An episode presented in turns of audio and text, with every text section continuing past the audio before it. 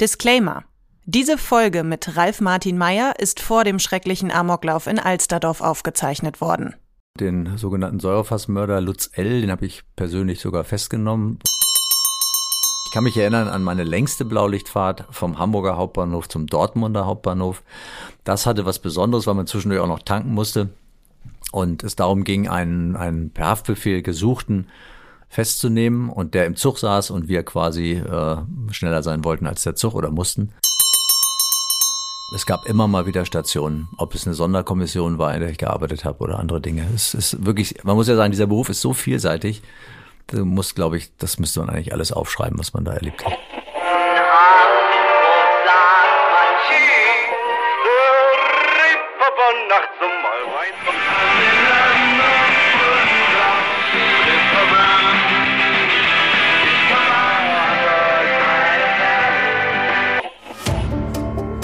Gute Leute. Das Hamburg-Gespräch mit Lars Meier. Jetzt. Heute ist bei mir zu Gast Ralf Martin Meier. Moin, moin. Ja, moin. Du bist am 7. November 1959 in Gießen geboren. In mehr als 40 Dienstjahren bei der Hamburger Polizei hast du sehr viel erlebt. Als junger Beamter an der Davidwache, als Leiter des MEK oder als Pressesprecher. Im Jahr 2012 gründest du die Polizeiakademie und bist seit 2014 Hamburgs 13. Polizeipräsident.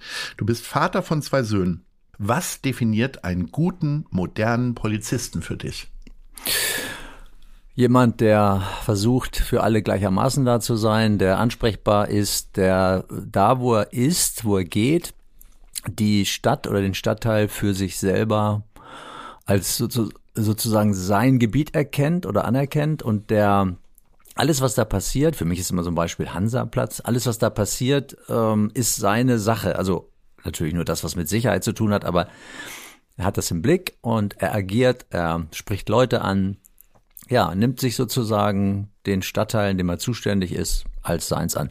Ich denke mal, das ist so ähnlich wie unsere Bühnerbs, würde man sagen, auch äh, gestrickt sind. Auf jeden Fall ein Kümmerer für mhm. jedermann mhm. und jede Frau und jeden anderen. Und wie hat sich der Beruf Polizist in deinen Amtsjahren verändert?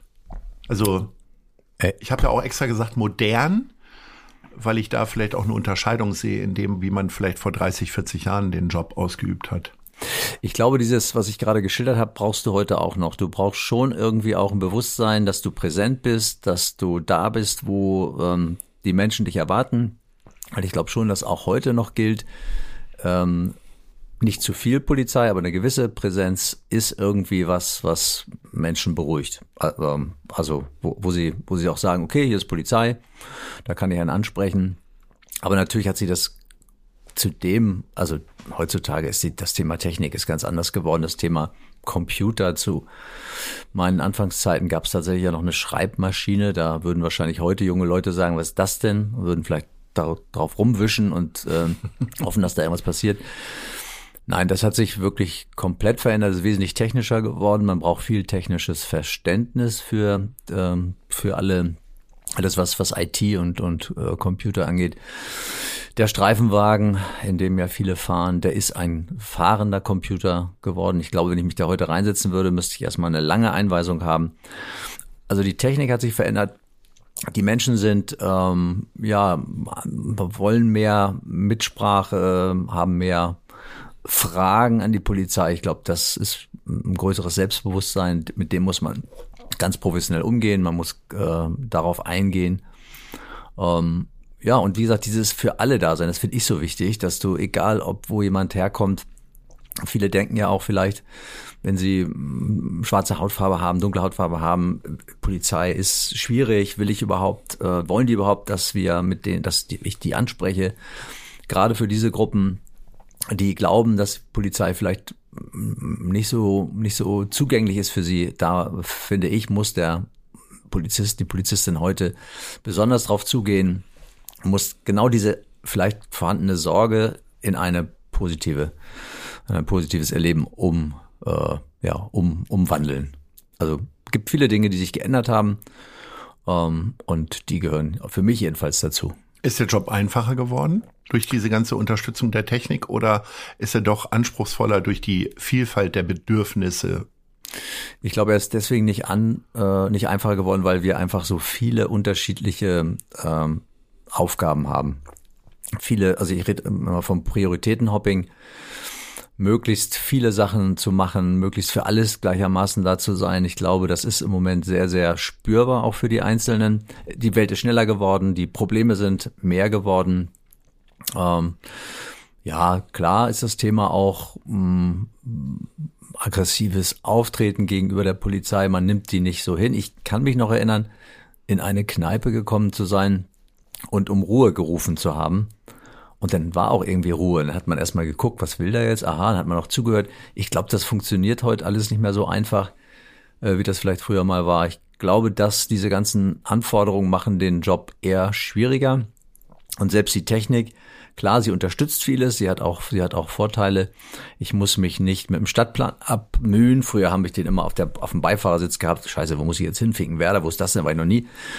Das hat man heute nicht mehr. Heute sagt man nur, wo man hinfährt und der das Navigationsgerät führt einen dahin und so weiter. Das, das gibt schon Unterstützung, aber ich glaube, es ist auch insgesamt äh, einfach komplexer, schneller geworden und das merkt man auch. Mit dem Wissen von heute und den Erfahrungen aus 40 Jahren würdest du jetzt nochmal Polizist werden? Ich meine, in deiner repräsentativen Rolle musst du fast antworten, ja natürlich, aber jetzt mal so aus dem Bauch heraus?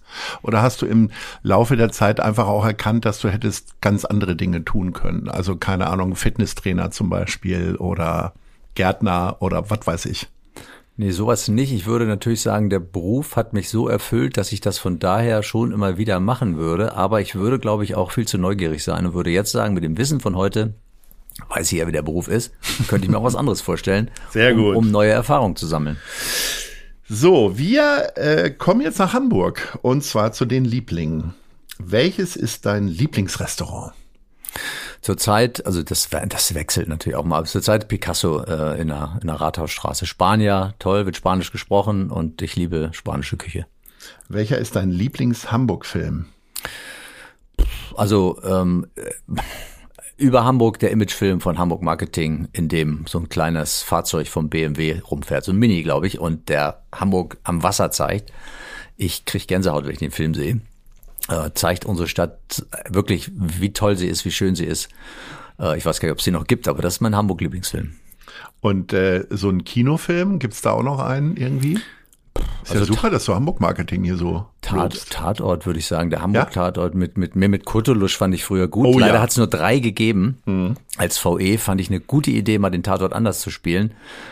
Ähm, ja, und Hamburg sieht im Tatort immer super aus. Also kommen mal die besten, die besten Plätze zum Vorschein. Welches ist dein Lieblingskneipe?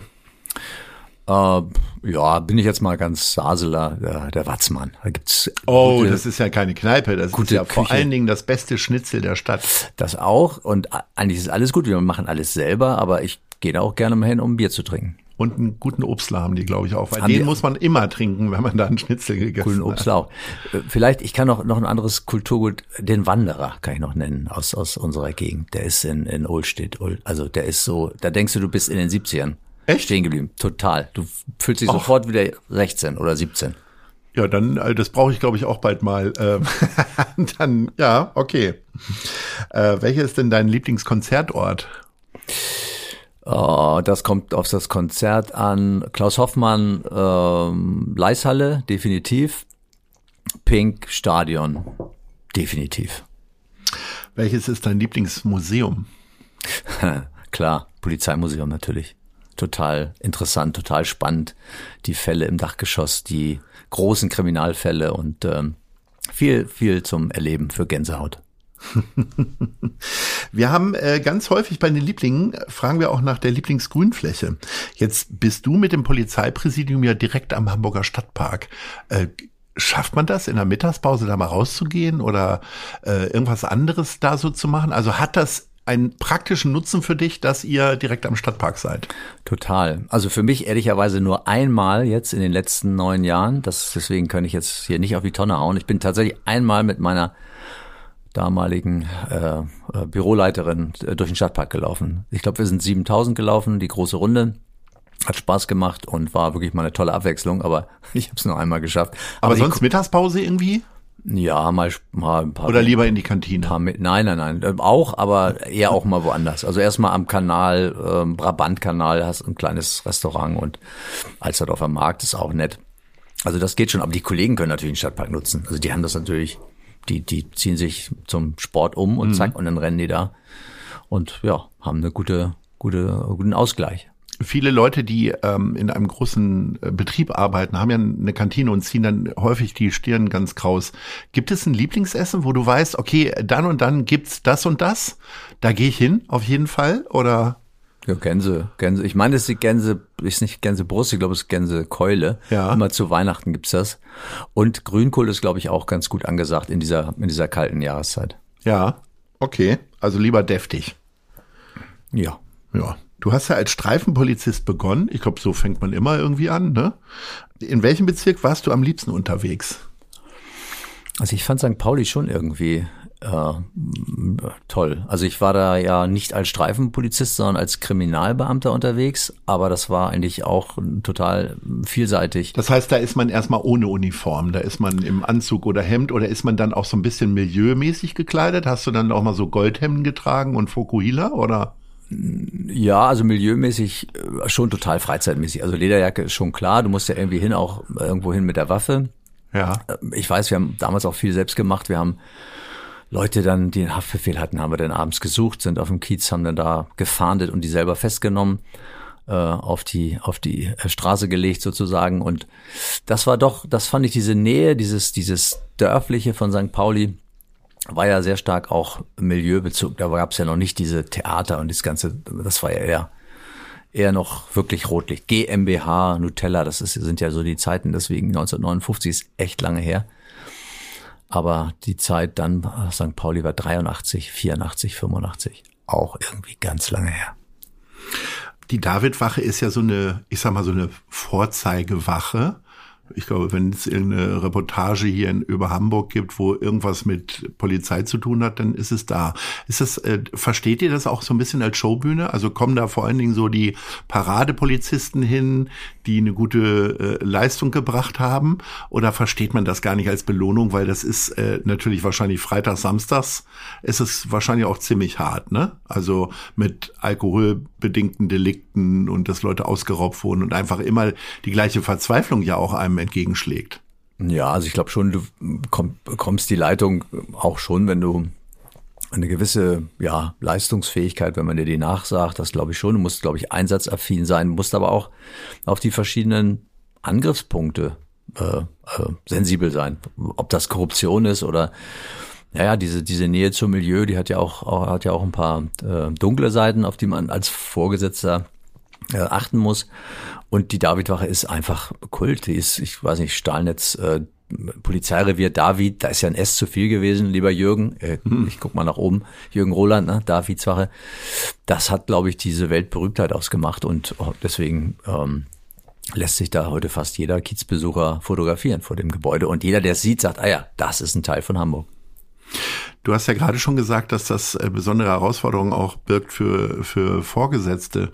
Ähm, es gibt ja äh, beispielsweise die ZDF-Reihe Nachtschicht äh, von Lars Becker mit unter anderem Armin Rode, wo Armin Rode immer so ein bisschen latent irgendwie auf beiden Seiten steht. Also äh, manchmal auch das eine oder andere nicht ganz ähm, Erlaubte irgendwie macht. Ähm, ist es tatsächlich ein Problem mit Bestechung und so weiter und so fort? Oder sagst du, eigentlich ist das heutzutage gar nicht mehr möglich? Oder wäre das so naiv, wenn du es heute sagen würdest, weil morgen irgendwas rauskommt?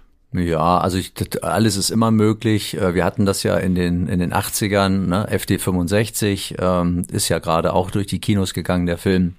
Da ist ja ein, ein großer großer Korruptionsverdacht äh, da gewesen und hat dann ja die OK-Bekämpfung äh, bestimmt. Ich glaube, das ist einfach Kunstfreiheit, dass äh, Rode so ist, wie er ist. Ich finde nur, man muss ehrlicherweise sagen, die Drehbücher von Lars Becker sind ja wirklich richtig geil, also sind ja richtig gut. Und von daher, äh, das gehört eben auch dazu, ein bisschen die Leute zu unterhalten. Und dann bist du halt auch, dann- also manchmal ist ein bisschen viel mit den Macken, jeder macht's mit jedem und so. Und wir trinken, wir, wir saufen alle und haben irgendwie auch, sind alle irgendwie auch komisch. Das ist mir manchmal ein bisschen viel, aber ich glaube da, das ist, das passt schon. Also Nachtschicht ist äh, wirklich eine gute, finde ich, eine gute Visitenkarte auch für Hamburg. Was war denn so deine hm, aufregendste Station, wo du sagen würdest, da würde ich jetzt als junger Mensch gerne nochmal hin? Ist es die Davidwache oder, äh, also ich sag mal, MEK ist ja wahrscheinlich auch etwas, wo man äh, alle paar Tage mal Bluthochdruck bekommt wahrscheinlich. Oder beruflich antrainiert eben nicht. Ja, MEK hat mir eigentlich immer Freude gemacht, weil ich ganz gut mit Stress umgehen konnte, auch mit diesen Einsatzlagen immer ganz gut trotzdem wusste, was, was zu tun ist. Aber es war natürlich eine Herausforderung, sowohl körperlich als auch von den Lagen. Man hat einfach viele, viele bedeutende Fälle begleitet. Aber der Kiez, das war eben auch so. Da habe ich, ich kann mich erinnern, einen Mord aufgeklärt und und ja, die die diese ähm, dieses Milieu, da gab es auch eine ganze Menge äh, zu tun. Ich würde sagen, beides hat eine Rolle gespielt, aber es gab immer mal wieder Stationen, ob es eine Sonderkommission war, in der ich gearbeitet habe oder andere Dinge. Es ist wirklich, man muss ja sagen, dieser Beruf ist so vielseitig. Du musst, glaube ich, das müsste man eigentlich alles aufschreiben, was man da erlebt hat. Ähm, wie würde das Buch denn heißen? Ja, irgendwas mit, mit Hamburg, ne? Hamburg, ähm, berühmte Kriminalfälle oder, oder sowas in der Richtung. Also, okay, Titel suchen wir nochmal, aber den Untertitel hätten wir schon. Ja, so, genau. Ja, Meierei in, in der Hansestadt oder so. ja, ja, genau. Meierei und andere. Eine Verbindung hast du ja nun auch noch sehr stark in diese Stadt, das ist der Fußballverein, der stimmt. HSV. Ja, das stimmt. Äh, du hast ja gerade gesagt, dass sich äh, so schnell nichts aus der Ruhe bringt. Gilt das auch für dein privates Hobby Fußball? Weil ich sag mal, man sagt ja dem HSV nach, dass in den letzten Jahren schon die Fans auch sehr belastet und strapaziert hat. Ja, das stimmt. Ähm, gut, ich halte das natürlich auch aus, aber meine Frau würde wahrscheinlich sagen, oh, also oft wie er im Fußball am Wochenende beschäftigt ist, dann guckt er sich da dies an und das an und was der Trainer sagt und so weiter. Also es ist schon, macht schon eine große, spielt so eine große Rolle. Und ich bin auch ehrlicherweise eher immer einer, der so ein bisschen die Mannschaft im Kopf mit aufstellt und ein bisschen rumkrittelt. Warum? Zum Beispiel jetzt geht mir das ein bisschen auf den Senkel, dass die so offensiv spielen. Also können sie ja ruhig, aber nach hinten, da fehlt's mir ehrlicherweise. Und das finde ich macht Pauli, macht Pauli im Moment St. super. Pauli. Äh, Darf man nicht Pauli Nein. sagen? Okay. Das macht St. Pauli super. Ich habe übrigens gerade eine Dauerkarte bei Pauli. Das heißt, denken auch Ja? mal, denken auch mal, ich hätte Bewusstseins, äh, ich hätte Bewusstseinsspaltung oder Nein, so. ich kann es, ich halte Ich es auch für- gut in beiden Stadien aus. Also ich, ich finde, ich drück Pauli total die Daumen und würde auch das super finden, wenn beide Vereine äh, ganz weit oben sind, hintereinander am liebsten. Hätte da aber immer den HSV gerne eine, Nasenspitze vorn. Da unterscheiden wir uns. Aber sonst, äh, ja, kann ich mit beiden leben, auf jeden Fall. Ähm, was bist du denn für ein Fußballfan im Stadion? Vergisst du dich dann auch, die Kontenance, und schreist dann rum und schmeißt mit dem Würstchen? Oder Nein, nee, eher der Analyse. Der, guck mal da und hätte er doch so, hätte er doch so gespielt. Ah, du hält, oh Gott, du lenkst deinen Nachbarn auf und äh, ab und äh, sagst, guck mal hier, da, die flache 442. Ich gehe aber schon mit Leuten hin, die auch was vom Fußball verstehen. Also die dann auch. Ach, du gehst ähm, davon aus, dass du was davon verstehst. Es gibt dann was, also ich habe das jetzt 40 Jahre gespielt. Naja, also ein bisschen was habe ich, glaube ich, mitgenommen. Ja. Gäbe es eine Position im Verein des HSV, die du gerne bekleiden würdest? Ich sag mal, die sind ja fast alle ein Feuerstuhl, vom Trainer bis zum Aufsichtsrat, aber jetzt nur hypothetisch. Also ich fühle mich ja so als, als Chef äh, durchaus wohl bei der Polizei. Ich denke mal, das könnte ich auch woanders. Also ich könnte auch woanders Chef sein. Also auch beim HSV, warum nicht? Aber jetzt nicht Trainer oder sowas, sondern eher dann eben für Vorstand. die Vereinsgeschicke irgendwie zuständig. Ja. Bist du, also man hat ja das Gefühl, dass unglaublich viele Leute schon im Aufsichtsrat waren, sich dafür beworben haben, äh, dann nicht geworden sind, wie auch immer. Äh, bist du auch mal gefragt worden und hast eher Sorge gehabt, dass du dann verbrennst sozusagen? Nee, ich bin noch nicht gefragt worden, aber ich glaube auch, da wäre ich echt, äh, da wäre ich ziemlich reserviert, was Aufsichtsrat angeht. Ich glaube, das ist, also ich würde eher versuchen, das Konstrukt zu ändern, damit der Verein schnellere Entscheidungen treffen kann und äh, klarere Entscheidungen, glaube ich, als bevor ich dann Aufsichtsrat gehen würde. Ja. Was für ein Schlüsselerlebnis hast du in deiner Jugend gehabt, dass es Polizei werden sollte, also dass du Polizist geworden bist? Oder lag das gar nicht in der Jugend? Ja, es war eigentlich der Klassiker, wie bei vielen in der Zeit. Äh, Wir wollten nicht zur Bundeswehr, wir sind auch zu dritt nach Hamburg gegangen zur Polizei, aus, aus, aus Also derselben, aus derselben zwei Abi-Klasse. Kumpels noch so. Genau, Ah, ja, aus okay. derselben Ja, ich Abi-Klasse. dachte, Geschwister oder Nee, nee, nee. Abi-Klasse. Äh, Wie gesagt, noch, noch kurz vorher noch irgendwie Quatsch gemacht in der Schule, Abi gemacht und dann eben bloß nicht äh, zur Bundeswehr und deswegen gehen wir zur Polizei, um, um den Weg äh, zu umgehen. Und dann bin ich da hängen geblieben. Dann hat das halt Spaß gemacht und dann Ja, hat der, den weiteren Weg kennt man ja. Ja.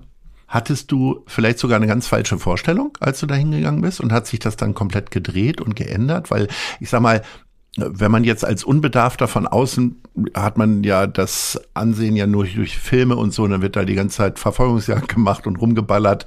Äh, das ist ja nicht der Alltag. Ihr habt ja genauso einen Büroalltag wie alle anderen ja auch. Also bei uns, äh, bei als PR und Veranstaltungsagentur denken die pra Schulpraktikanten auch, wir würden den ganzen Tag hier Sekt trinkenderweise und Konfetti um uns rumwerfen. Dabei ich sag mal, wenn du dann so 10, 15 Veranstaltungen im Jahr machst, bist du halt von 15 von über 300 Tagen draußen, mehr nicht. Also ich, ich denke mal, so konkret war die Vorstellung gar nicht. Also ich habe jetzt auch nicht, ah, ich habe jetzt die Krimis gesehen und so muss es jetzt sein, Harry, hol mal den Wagen, sondern es war einfach eine, eine Herausforderung, es war körperlich herausfordernd, wir waren eine Gemeinschaft in dieser, in dieser auszubildenden Gruppe, ähm, alles junge Leute, wir haben viel, viel gemeinsam gemacht, viel Fußball gespielt, auch damals schon und äh, das war einfach, glaube ich, nach der Schule war das einfach eine tolle Erfahrung und äh, nee, also ich hatte da nicht, nicht jetzt irgendwie mir alles anders vorgestellt. Aber dann kam eben die Zeit, ähm, als ich zur, dann bin ich ja zur Kriminalpolizei gewechselt und dann wurde es immer spannender. Dann waren es eben die Kriminalfälle und ja auch der, der, das, das äh, Herausfordernde, sowas aufzuklären, was da passiert ist. Und ich glaube, das hat mich dann einfach gefesselt und die Vielseitigkeit kam dann hinzu. Was ist denn aus den anderen beiden geworden? Der eine ist Polizeipräsident in Hannover, der andere in Bremen oder äh, wo haben sich eure Wege getrennt?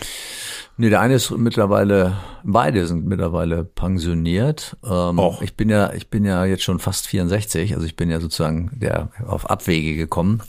Mit 60 wäre ja sonst schon im Ruhestand in Hamburg. Ist das so? Das ist so, ja, ja. Das ist, Wieso, äh, weil die Luft hier so gut ist oder äh, warum naja, dürft ihr schon so früh raus? Weil das Gesetz das so will und weil die An Beanspruchung Oder sagt man, dass die Beanspruchung größer ja, ist in der Großstadt als äh, auf dem Dorf oder? Nee, das ist eine, also ich glaube in Niedersachsen sind es 62 und der eine ist auch nach Niedersachsen gegangen.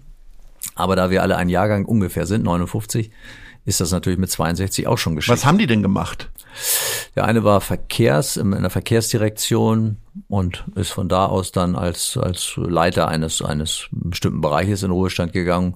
Und bei dem Niedersachsen, das weiß ich gar nicht, was der nachher zum Schluss gemacht hat. Also ihr habt keinen Kontakt mehr, ihr trefft euch nicht noch auf einen Skatabend oder so? Nee, ganz, ganz wenig. Also ich würde sagen, der ist noch, der ist tatsächlich bis zum Schluss im Streifendienst gewesen, im, äh, Kreis Gifhorn.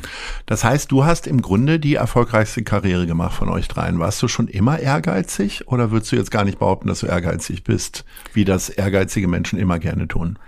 Wenn du das jetzt so sagst, würde ich sagen, ja, dann ist das wahrscheinlich so, dass ich gar nicht ehrgeizig bin und das einfach behaupte. Aber ich kann mich auch ganz, ich kann mich wirklich erinnern, dass ganz oft ich gefragt wurde, ob ich was machen will und nicht ich irgendwo geklopft habe und gefragt habe, kann ich das machen? Aber wahrscheinlich liegt das ähm, in der Mitte irgendwo, dass man schon auch einen gewissen Ehrgeiz braucht, um dann auch die Dinge zu machen, die einem angetragen werden. Aber man muss auch ein bisschen Strategie und irgendwie auch so ein Verständnis dafür haben. Also man wird ja nicht Polizeipräsident, wenn man die ganze Zeit unentdeckt gute Arbeit macht, sondern muss ja vielleicht auch schon mal ein bisschen klappern. Das stimmt. Ja, oder, oder, ja gut, das kommt ja oft, liegt ja am Job, wenn du dann halt irgendwie äh, Pressesprecher bist, das ist schon eine Möglichkeit, um in das äh, Scheinwerferlicht zu kommen oder Vize-LKA-Chef oder Akademieleiter und so. Das gibt einem schon die Möglichkeit, ähm, auch, da braucht man nur gut arbeiten, dann sehen die anderen das schon. Naja, aber trotzdem gibt's ja wahrscheinlich mehrere, die das genauso machen. Wahrscheinlich scharren ja jetzt auch schon einige mit den Hufen. Merkst du da, also wirst du mal angesprochen, also zur Erklärung, es ist ja irgendwie absehbar, dein Ende bei der Polizei zumindest. Ähm, es soll ja dieses Jahr irgendwie stattfinden, hört man. Du wirst es nicht so konkret bestätigen, vielleicht aber auch doch hier weltexklusiv. Das warten wir heute nochmal ab. Aber äh, kommt da schon mal jemand auf dich zu und sagt, sag mal, findest du nicht, dass ich ein guter Nachfolger wäre? Naja, so läuft das nicht. Das, das, nee, das macht keiner. Das, das macht keiner. Aber wie gesagt, beim dritten Schnaps oder so mal? Trinkst du immer nur zwei. Ja, nee, also kann ich nicht bestätigen. Wie gesagt, ich bin ja auch nicht derjenige, der bei diesem Job gesagt hat, äh, ich will den unbedingt machen, sondern im Gegenteil. Ich habe schon irgendwie lange überlegt und mich ähm, irgendwie, glaube ich, zweimal bitten lassen oder ja, zweimal. So, wir haben übrigens auch welche äh, gebeten, nämlich äh, zwei Leute, die Fragen an dich stellen. Äh, wir hören da mal rein. Erst kommt eine Dame. Hallo Herr Meier, hier spricht Sarah Scheikserde von Asklepios. Und mich würde interessieren, was Sie an der Zeit als aktiver Polizist vermissen. Also auf jeden Fall den Einsatz. Ich, Einsätze haben mir immer Spaß gemacht und ähm, auch ähm, ehrlicherweise die Erfolge, weil im Einsatz hast du die Erfolge eigentlich schneller und direkter als in meinem Job. Da kann es manchmal echt dauern, dauern, bis man wirklich merkt, jetzt ist das äh, erfolgreich äh, zu Ende gegangen. Äh, insofern ist das, glaube ich, ein Prä, wenn man so noch auf der Straße arbeitet. Die nächste Frage, ein Herr, Moin, mein lieber Polizeipräsident. Hier ist Frederik Braun vom Miniatur Wunderland und ich würde gerne mal wissen, ob ein Polizeipräsident auch mit ganz vielen verrückten Dingen als Kind gespielt hat. So. Boah, nee, glaube ich nicht. Ich habe äh, ganz normal, was man damals so gemacht hat, ge, ge, mit, mit, mit Matchbox-Autos Fußball gespielt oder als kleines Kind noch gemurmelt, gemarmelt. Nee, nichts Besonderes. Ähm, Nee, also das ist, glaube ich, eher der gute Frederik. Übrigens, ich habe gerade jemanden äh, in, in Spanien, Mexikaner getroffen, der, äh, als ich äh, sagte, ich käme aus Hamburg, äh, leuchtende Augen kriegte und ich dachte, jetzt sagt er Elbphilharmonie. der sagt der Wunderland, Miniatur Wunderland. Also, finde, fand ich faszinierend, weil welchen, welchen. Das haben die beiden sich auch wunderbar erarbeitet. Also die beiden Rang Brüder und äh, der dritte im Bunde, muss Ja. man ja mal, den vergisst man immer. Mexiko. Ja. Groß, Wahnsinn. Wahnsinn. Ähm, ist Hamburg denn auch berühmt für die gute Polizeiarbeit? Bist du da auch schon mal drauf angesprochen worden? Ja, doch. so auf so Polizeikongressen, wo vielleicht ein Kollege aus Kassel gesagt hat, sag mal, wie kriegst du das immer hin? Nee, das nicht, aber also gar nicht, wie kriegst du das hin, sondern schon, dass Hamburg, ähm, glaube ich schon, dass, dass da viele hingucken und auch sagen, also es gibt auch andere Städte, will ich nicht, will ich gar nicht äh, drum rumreden, München. Aber Hamburg hat auch äh, durchaus ein Standing, sehr professionell ähm, das, ähm, aufgestellt zu sein, sich sich auch äh, weiter äh, zu entwickeln. Und ich glaube, das ist auch, das macht auch moderne Polizeiarbeit aus, dass du nicht aufhörst, äh, dich weiterzuentwickeln, dass du eigentlich nicht stillstehst, sondern immer guckst, wie geht's weiter, wo immer irgendwie am Puls der Zeit bleibst. Also, mh, das heißt, man orientiert sich auch so ein bisschen an euch. Wo orientierst du dich denn? Also, du äh, hast ja in deiner Position auch mal die Möglichkeit, in Partnerstädte zu fahren, warst, glaube ich, letztes Jahr in Chicago äh, und so weiter. Äh, gibt es, also der Verkehrssenator fährt dann immer nach Kopenhagen, um zu gucken, was wäre denn so eine Dieb, äh, kann man Polizeistadt sagen, weiß ich nicht, vorbildliche Stadt, was so Polizeiorganisationen angeht? Zum einen geht es um Austausch. Also wir wollen dieses Jahr äh, mit Israel den Austausch wieder pflegen. Da geht es natürlich auch um das, um die Frage äh, der Geschichte, ähm, der deutschen Geschichte und, und dass sich junge Polizisten aus Hamburg und aus äh, Israel austauschen. Ähm, aber es geht eben auch um Technik. Wenn ich weiß, dass in den Niederlanden besonders, dass die besonders IT-affin sind, besonders viel ausprobieren, dann würde ich, würde ich dahin fahren. Ähm, Chicago Partnerstadt, das ist dann letztlich auch der, der, der Wunsch unserer Städte, sich, sich auszutauschen. Also ich gucke schon ähm, in die, in die Städte äh, mit dem Blick, ähm, also was, was gibt's da oder welches Thema treiben, äh, treiben die gerade voran? Das sind meistens dann auch jetzt technische Themen. Also wer jetzt zum Beispiel im Drohnenbereich äh, sehr viel erforscht, äh, dann interessiert mich das natürlich, äh, mich da auszutauschen. Ähm, ja, auch das Thema Recherche, Cybercrime ist ein, ist ein Thema der Zukunft, wo wir gucken müssen, was können andere, was kann man davon lernen. Und wo guckt ihr da hin? Also was sind so, was ist so, wo du sagst, die sind da weiter und besser? Also ich also kann beim Thema Digitalisierung wahrscheinlich jede Stadt. Naja, das ist, also das, ja, das, der Eindruck entsteht immer, ne? Das, das ist schon, aber äh, guck mal genau hin bei den Kollegen. Wir sind da wirklich dabei, ein bisschen jetzt äh, die Geschwindigkeit zu erhöhen. Ob es jetzt diese, diese ähm, Geräte, die kleinen Computer sind, die sie, die sie alle äh, haben oder noch kriegen, äh, da tut sich schon ganz viel. Ja, aber also ich hatte vor zwei, drei Jahren einen Fall, da ist mir jemand ähm, ins Auto gefahren und ist weitergefahren. Also der Wagen, ich war gar nicht im Auto, der parkte. Klassische Form von Fahrerflucht. Und dann äh, wollte der Kollege ein Foto machen und ich habe mich einfach, die haben ja alle kein iPhone oder von anderen Marken gibt's ja auch tolle Handys. Äh, da, also das ist doch Wahnsinn vor drei Jahren. Die mussten dann mit ihrem alten mit ihrer alten Kamera da um die Ecke kommen, sozusagen. Muss ich mal zurückrechnen, wann haben wir angefangen mit Mobipol, mit der Offensive? Also in diesem Gerät, in diesem Computer ist jetzt die Kamera drin. Okay. Ähm, es geht natürlich immer noch darum, wie verarbeitet man das, wie kriegt man das in das System rein. Es muss sauber sein, darf nicht ähm, kontaminiert sein, aber das ist jetzt alles äh, aufgestellt, das funktioniert jetzt. Ich sage ja auch gar nicht, dass wir schneller waren als alle anderen, aber dass wir jetzt eben dabei sind, mhm. wirklich ähm, Geschwindigkeit aufzunehmen. Und dann gucken wir eben auch mal in andere Länder wie Israel oder auch äh, in die USA, wo die mh, Kollegen ja mehr darauf angewiesen sind, weil sie häufig als Alleinfahrer in der Prärie unterwegs sind. Und bevor es gleich mit den spannenden Polizeigeschichten von Ralf Martin Meyer weitergeht, mache ich sehr gerne Werbung für unseren Kooperationspartner, die Zeit. Auch 2023 beginnt mein Arbeitstag mit der Elbvertiefung, dem kostenlosen Newsletter von Zeit Hamburg. Die Elbvertiefung ist relevant, prägnant, persönlich und enthält fundiert recherchierte Lesestücke von Autorinnen und Autoren der Zeit. Alle wichtigen Infos rund um Hamburg gibt es auf www.zeit.de slash Elbvertiefung oder von montags bis freitags um 6 Uhr im E-Mail-Postfach. Klickt mal rein. Welches war denn jetzt so ganz äh, subjektiv gesehen äh, der härteste Einsatz in deiner Karriere?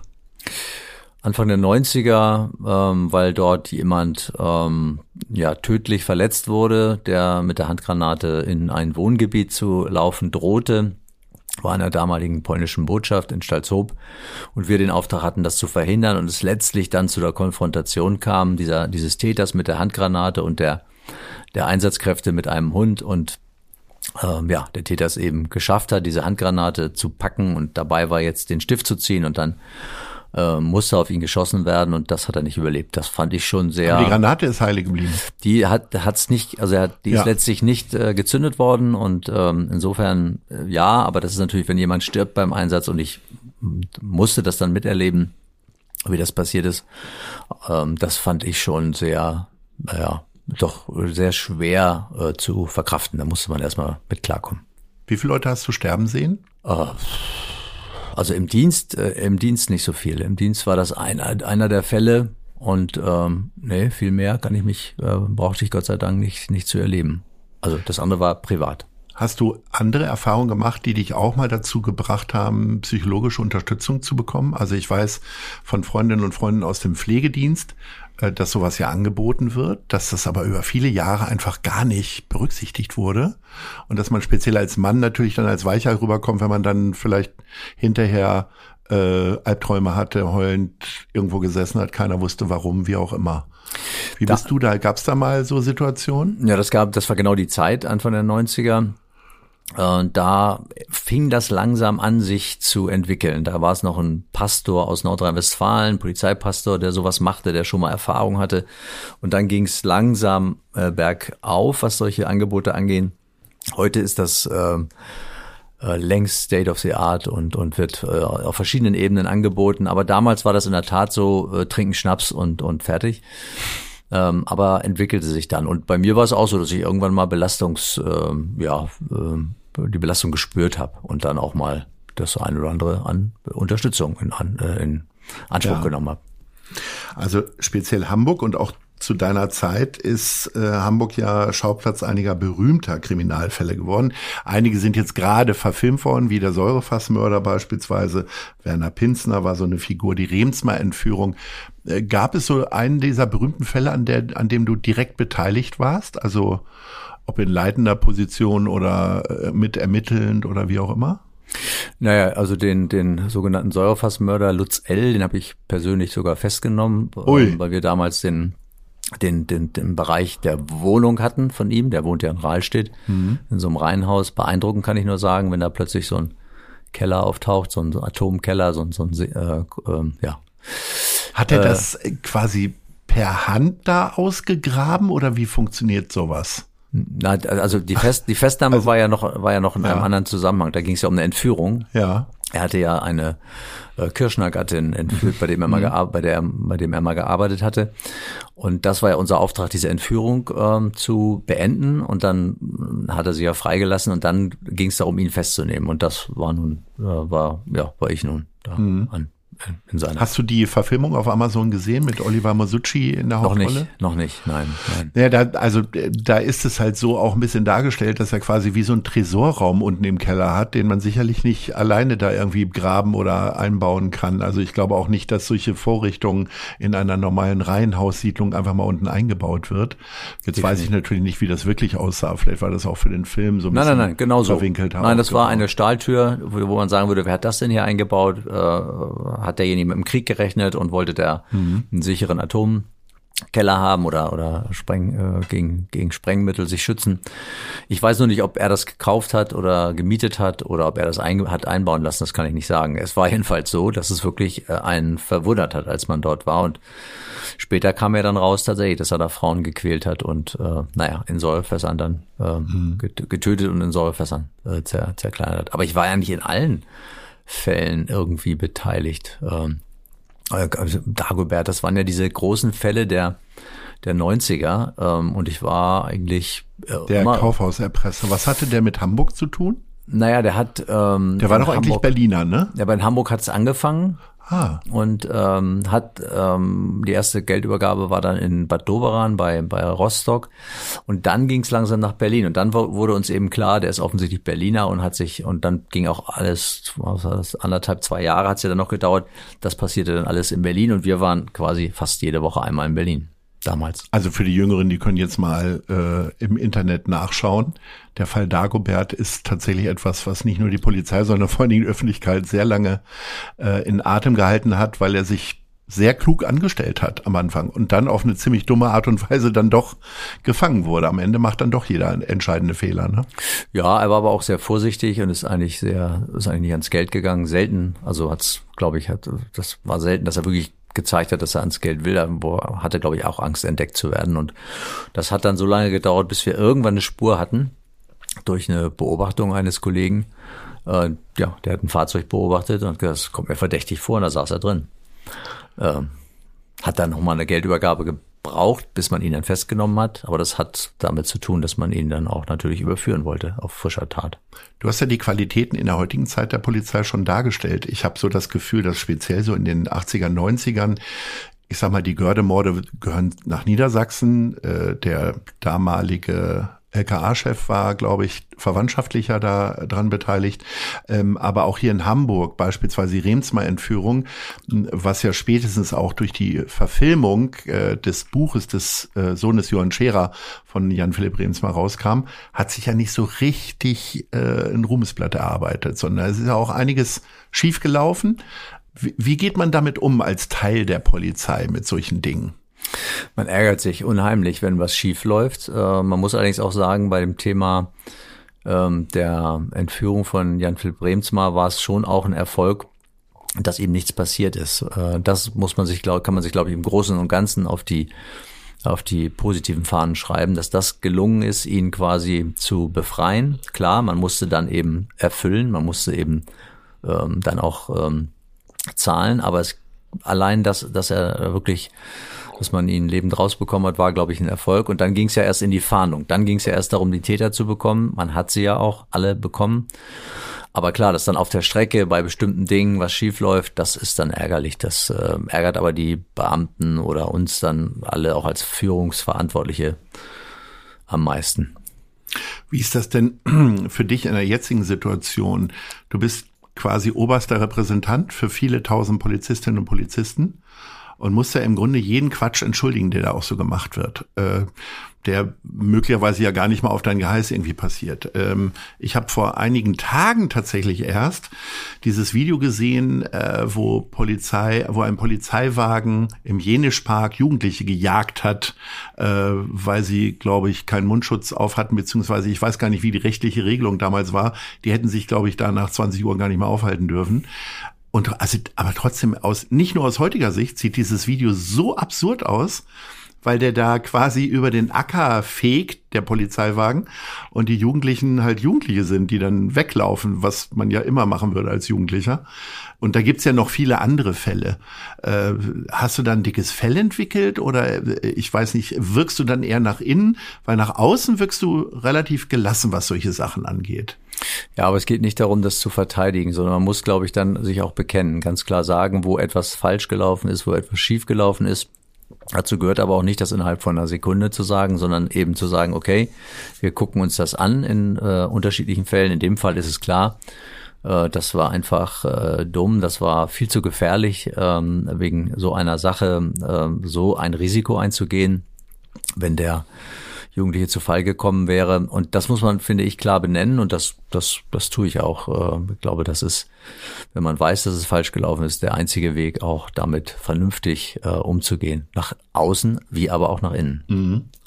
Wir kommen zu unserer Rubrik Wissenswertes für dich und dann kommst du. Das heißt, ich werde einen Fakt vorlesen und dann entwickeln wir eine Frage daraus. Die Hamburger TV-Serie Das Großstadtrevier umfasst mittlerweile 35 Staffeln. Die erste Episode wurde am 16. Dezember 1986 ausgestrahlt. Auch du hattest einen Auftritt äh, im Rahmen dieser Serie. Welche Serie fasziniert dich denn gerade ganz aktuell? Also ich war ja bei Ausnahmezustand dabei und äh, musste Jan Fedder da nochmal die Leviten lesen, was er da alles so gemacht hat. Äh, also ich habe jetzt. Oh, Bist du so ein Streaming-Gucker bei Netflix oder Amazon oder wie auch immer? Nein. Also äh, ich habe ich hab viel zu wenig Zeit, um wirklich zu, in die in die Glotze zu gucken. Mhm. Also ich schaffe gerade mal die Bundesliga und dann. Ja gut, dann ist ja, aber das ist ja so lang gestreckt jetzt die Spieltage, da kannst du ja kannst ja vier Tage gucken. Ja, aber also nee, ich äh, wirklich ähm, nee. Kein Seriengucker. Nein. 2021 hat Familie Butzke die Feddeler Fischgerstätte übernommen und sich damit einen Lebenstraum erfüllt. Welcher unerfüllte Lebenstraum steht noch auf deiner Liste? Afrika. Also ich würde, glaube ich, tatsächlich, hab, das war für mich immer so ein, so ein Wunsch, äh, irgendwas zu machen, was äh, der Entwicklung dieses Kontinents äh, dient. Ähm, wie jetzt genau, äh, weiß ich nicht, aber wenn ich aufhöre zu arbeiten, ähm, dass ich mir sehr gut auch vorstellen kann, so etwas ehrenamtlich zu machen und dann oh, irgendwie, weil der, der Kontinent, finde ich, ist so wichtig für Europa. Mhm. Äh, und äh, das könnte ich mir gut vorstellen, da ähm, Projekte, Warst du denn Projekte schon da, zu machen. Schon mal? Ja, ja, ja. Also Mali, mhm. äh, Bamako, Gao, also wirklich auch im Al-Qaida-Gebiet, äh, weil wir dort tatsächlich auch noch ähm, Unterstützung geleistet haben. Gut, Namibia war jetzt eher Urlaub, ähm, aber ja, doch, also ein bisschen ein Bild habe ich. Meine meine Stiefmutter kommt aus Ghana. Also ich habe schon hab schon eine Vorstellung davon und ich setze mich auch immer noch dafür ein, dass wir im Polizeidienst äh, mehr Menschen aus Afrika kriegen und uns also dafür werben auch. Ja. Wir kommen mal zur nächsten Frage. Zum ersten Mal hat Hans-Jörg Schmidt, SPD-Abgeordneter der hamburgischen Bürgerschaft, auf die Mithilfe von künstlicher Intelligenz für seine Rede gesetzt. Auf welche neuen Technologien würdest du lieber verzichten? Also es gibt immer Grenzen, glaube ich, ähm, von, von neuen Technologien. Künstliche Intelligenz hat, glaube ich, Chancen, hat aber auch, glaube ich, Risiken. Und ich würde immer dann, wenn es zu, ähm, zu sehr, zu schwierig wird, zu sehr, hm, ich sag mal, Denkprozesse des Menschen übernommen werden, da würde für mich irgendwann mal eine Grenze sein. Aber da, wo künstliche Intelligenz sehr hilfreich ist, Texte zu sprechen und, und äh, die dann automatisch zu schreiben, weil es dann Polizeiarbeit ermöglicht, vor Ort, sag mal, schnell den Menschen, mit dem man zu tun hat, auch wieder zu entlassen oder weitergehen zu lassen. Das finde ich, finde ich, äh, da finde ich sehr sinnvoll. Aber ich denke, es sollte auch irgendwo eine Grenze sein äh, von künstlicher Intelligenz, äh, auf die man, die man dann achten sollte. Du hast ja jetzt wirklich, äh, das haben wir ja schon besprochen, auf allen Ebenen der Polizeiarbeit irgendwie gearbeitet. Ähm, bist also sehr erfahren. Was wiederum lernst du eigentlich von den jungen Kolleginnen und Kollegen? Außer vielleicht der Wunsch nach vier Tage Woche oder so. Also da lerne ich auf jeden Fall die Frage, ähm, wie, wie locker und äh, behende und äh, geschickt die umgehen mit, mit neuer Technik. Also das ist ein, ein ganz anderes äh, das, das, das ist ein, eine Einheit, würde ich sagen, ein, ein wesentlich lockeres und auch äh, schnelleres äh, Verstehen. Ich lerne aber auch ähm, die Themen oder die Sicht der Welt, die diese äh, jungen Kollegen mitbringen, egal ob es jetzt aktuelle Themen sind wie Klimaschutz oder, oder anderes. Also ja, sie haben eben, ähm, gucken eben auf auf bestimmte Dinge, auch Sinnhaftigkeit, also mehr, ich will was machen, ich will was bewegen, ich will was machen, was Sinn hat. Und insofern finde ich, ist der das, äh, ist ein Match aus beidem, also aus der Erfahrung und die muss man da haben und die muss man mit einbringen, aber auch diese diese neuen Sichtweisen, die, die mit in den Beruf bringen. Ich glaube, daraus wird ein Ganzes, ein gutes Ganzes. Stell dir vor, Hamburg würde sich nochmal darum bewerben, eine Großveranstaltung zu haben, wie beispielsweise G20. Da hast du ja quasi die Polizeiarbeit verantwortet, die Strategie natürlich mit Entscheidungsgewalt von vielen anderen. Es hat sich ja im Nachhinein als nicht so richtig gut erwiesen durch unterschiedliche Einflüsse. Äh, zu welchen Fehlern würdest du dich jetzt bekennen? Weil ich habe auch so das Gefühl, dass das so alles immer ganz schön so in die Ecke gefegt wurde. Also Beamte wurden kaum angeklagt beziehungsweise dann verklagt und äh, bestraft. Äh, abgesehen davon auch viele Leute, die hier brandschatzend durch die Stadt gelaufen sind, äh, sind bis heute nicht äh, irgendwie dafür in Rechenschaft gezogen worden. Aber ganz konkret, was waren eure Fehler und was würdest du beim nächsten G20 anders machen? Naja, ich glaube, man muss schon schon sagen, dass dieses, was da passiert ist, äh, die Einschätzung darüber, Elbchaussee, diese, diese große Gruppe, diese 200 äh, Gewalttäter, dass man das nicht erkannt hat, da würde ich schon sagen, das hätte uns nicht passieren dürfen. Ähm, da hätte man bessere Informationen sammeln müssen. Äh, gibt sicherlich auch ein paar andere Punkte. Aber man muss auch sagen, ähm, man muss auch immer, finde ich, Ross und Reiter benennen. Ähm, es war, war glaube ich, kein Polizist, der mit Steinen geworfen hat oder was angezündet hat, sondern es waren immer noch die, die hier extra angereist sind. Und ähm, da, glaube ich, ähm, haben wir eine ganze Reihe von, von Menschen verurteilt bekommen. Das war auch gut, glaube ich, was im Nachhinein dann geleistet wurde in dieser Sonderkommission.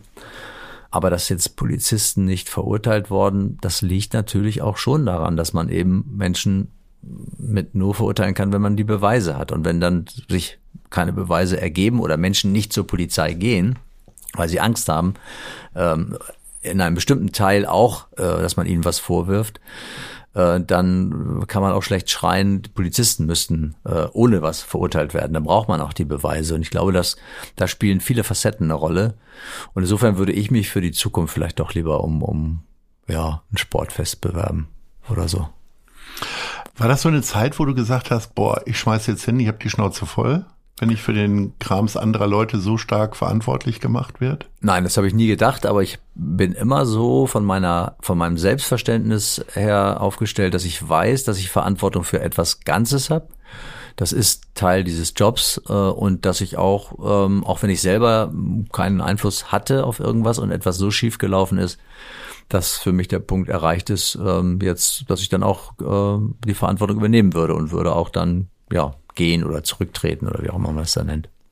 Du hast ja zwei Söhne, habe ich ja ganz am Anfang gesagt. Ähm, welchen Einfluss hat denn deine Arbeit bei der Polizei auf die Erziehung der Söhne gehabt? Habt ihr einen Strafenkatalog irgendwie vereinbart oder warst du vielleicht als Vater viel weicher, weil man im Beruf so hart auf das Einhalten von Regeln äh, gucken muss? Oder? Nee, da gibt's einen Satz, äh, als ein Freund meines äh, Kleineren äh, gesagt hat, frag doch deinen Vater nochmal, ob, ob wir das nicht dürfen. Ich weiß gar nicht mehr, was es war. Und er dann zu seinem Freund gesagt hat, wenn mein Vater einmal Nein sagt, dann äh, meint er Nein, dann bräuchte ich ihn gar nicht mehr fragen. Und ich glaube, das hat schon auch, das zeichnet das so ein bisschen, dass ich schon auch eben Regeln aufgestellt habe und die waren jetzt nicht besonders schlimm, aber zum Beispiel nicht so viel Zeit vorm PC zu verbringen. Das war damals ja so.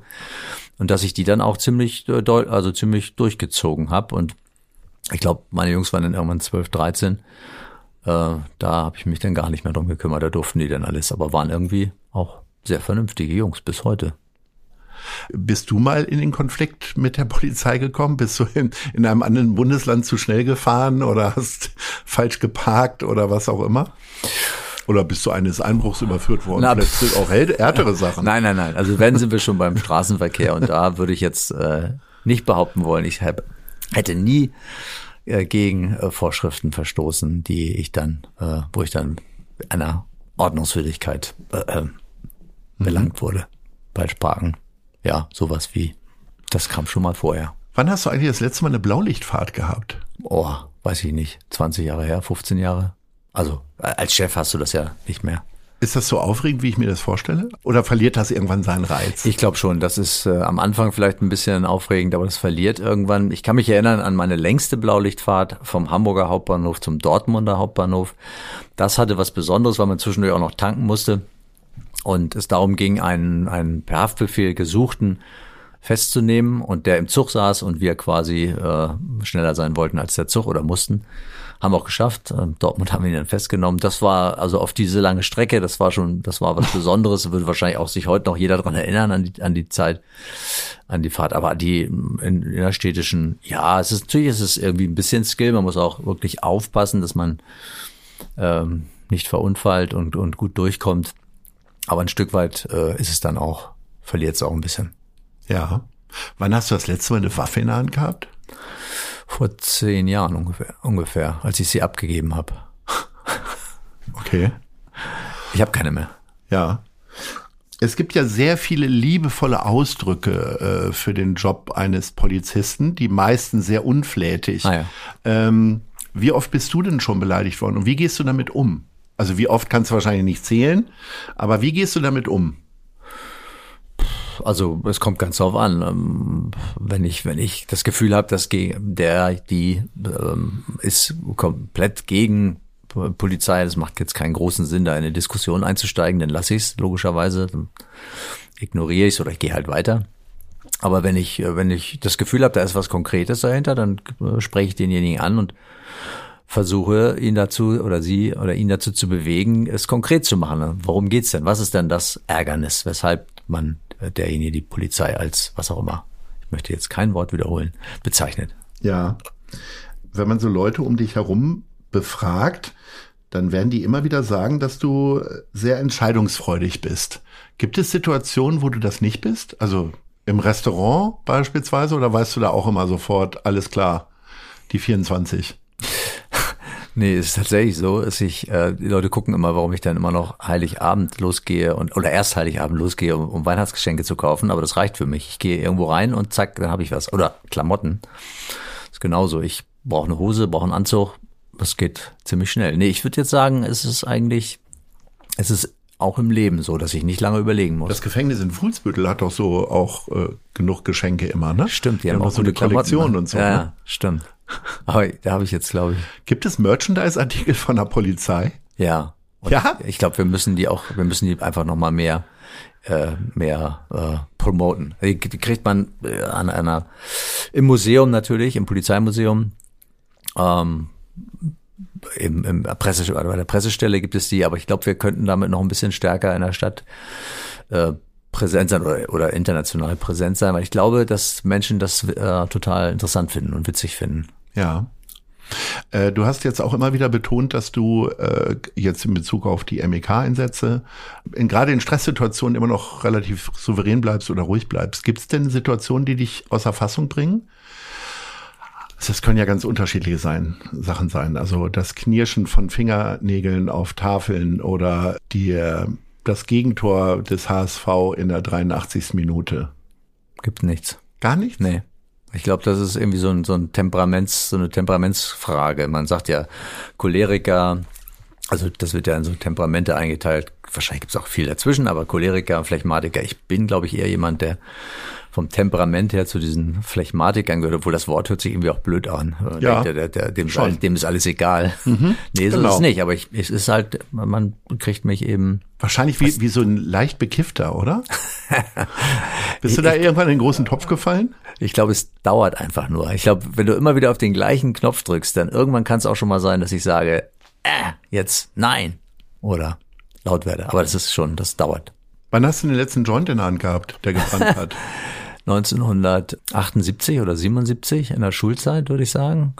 Und äh, das war so. Ist aber auch das war spät mit 19. Ja, und das war Shit, das war nicht mal was Richtiges. Das war so, pff, und ähm, ich habe, weiß ich gar nicht, ich glaube, hab einmal gehustet, habe gesagt, nee, ich bleib bei beim Gersten, bei der Gerstenkaltschale. Sehr gut. Dann äh, haben wir uns jetzt auch ein Bier verdient. Wir kommen nämlich jetzt zu den letzten beiden Fragen, die wir üblicherweise hier immer stellen. Und die erste ist, wo siehst du dich in fünf Jahren? Ähm, ja, vielleicht irgendwo ähm, in, in ähm, Afrika oder bei, bei einer Agentur, bei einer, beim, beim Bei Projektentwickler. Und beim Projektentwickler. Brunnen. oder so. Genau, ja, wir haben ja einiges in Hamburg. Viva Con Aqua gibt ja, äh, gibt ja noch einige mehr. Gott, wie heißen sie denn? Bramfelder Chaussee, da. Jetzt komme ich nicht auf den Namen. Äh, aber gibt's, Otto? gibt's, nee. Wo siehst du denn Hamburg in fünf Jahren? Äh, pff, das ist eine gute Frage. Fünf Jahre können wirklich schnell gehen. Also wenn man jetzt, wenn ich jetzt zeichne, Hamburg autofreie Innenstadt oder autoarme Innenstadt, Hamburg äh, noch digitaler und und äh, Stadt am Wasser, dann, dann glaube ich in fünf Jahren so viel mehr passiert nicht. Aber es wird ja weitergehen. Es wird ja weiter maritimer werden und äh, die, ich glaube, diese Themen werden sich weiterentwickeln. Also man fl- fliegt dann irgendwie im Offen. Bis man in die Stadt fliegt, dauert. Also man fährt auf einem Elektroroller in die Stadt und und äh, ja, hat da vielleicht dann auch äh, sieht, wo ein Parkplatz ist und und äh, alles wird digitaler. Ich glaube, vielleicht haben wir auch mal wieder was Interessantes in Hamburg. Tolle, ein tolles Event. Also ich würde es mir wünschen, ehrlicherweise. Ich fand es auch schade, dass wir Olympia nicht gemacht haben. Aber ich glaube, da haben wir auch Fehler gemacht. Das In fünf Jahren bist du nicht mehr Polizeipräsident. Wann hörst du auf? Im Laufe des Jahres wird es sein. Es kann aber auch irgendwie gegen Ende des Jahres sein. Also es ist, ist irgendwann dieses Jahr ist, glaube ich, realistisch. Lieber Ralf, also als Polizeipräsident werden wir dich hier nicht mehr begrüßen, fürchte ich, aber äh, dann immer wieder gerne als Freund des Hauses. Es war eine, ein ganz wunderbares Gespräch. Ich bedanke mich für deine Zeit, für deine Aussagen und äh, für die Erinnerung. Herzlichen Dank und Ahoi. Freue mich immer wieder hier zu sein. Ahoi. Das war gute Leute. Das Hamburg-Gespräch mit Lars Meier. Von der Gute-Leute-Fabrik, der Szene Hamburg und dem Zeitverlag. Folgt dem Hamburg-Gespräch als Podcast auf allen bekannten Streaming-Plattformen. Jeden zweiten Montag neu.